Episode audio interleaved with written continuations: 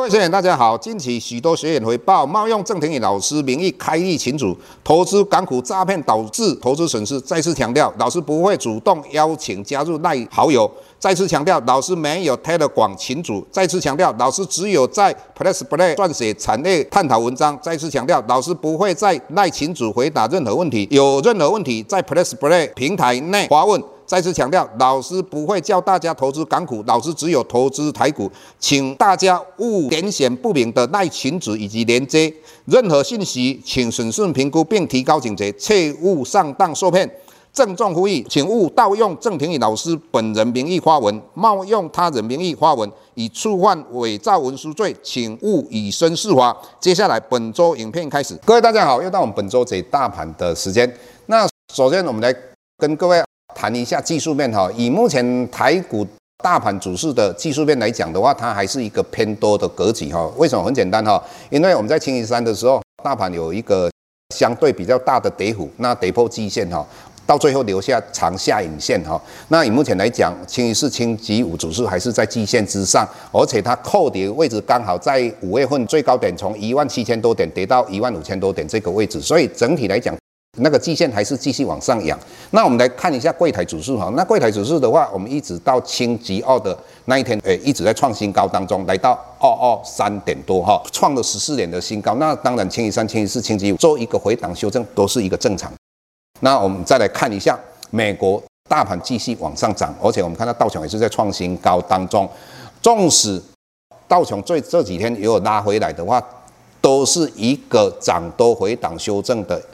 绝对不是说要走空头市场。为什么老师这么讲呢？很简单哈，各位你要了解，中国大陆以目前来讲，经济应该发生一些问题。那这些问题我们可以从哪边来看呢？简单的讲，各位你想看吧，如果中国经济没有发生问题的话，为什么它会调降存款准备率百分之零点五？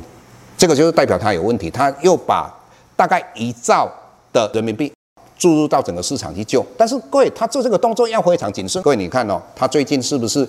对于钢铁，第一个动作是什么？对出口不给他们补贴。那现在的话，出口还要加税，为什么？因为他怕通货膨胀。那所以他不让他们的钢铁出口。各位，那你再想一个问题啊？他怕通货膨胀，为什么又要注入那么多钱调降存款准备率？无奈，所以他经济有发生问题。各位，发生问题可怕不可怕？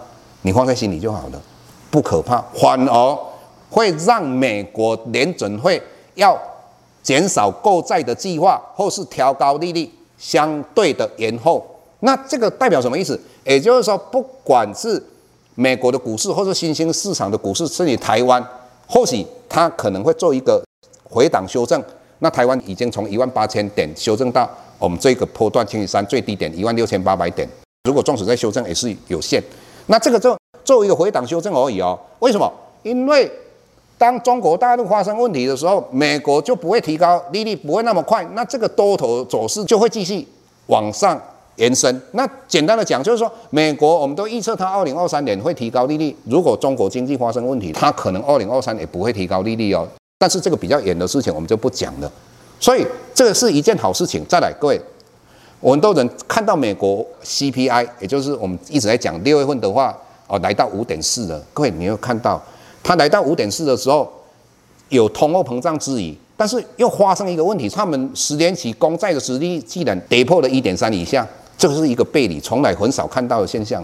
那一般来讲，各位你要了解啊，当有通货膨胀之疑的话，应该你去买公债，那个殖利率，你应该要有补贴给你嘛，也就是要更高的殖利率，那才是一个正常的嘛。但是这个有关你会背离的状况之下，那为什么会这样呢？简单的讲，我们现在的。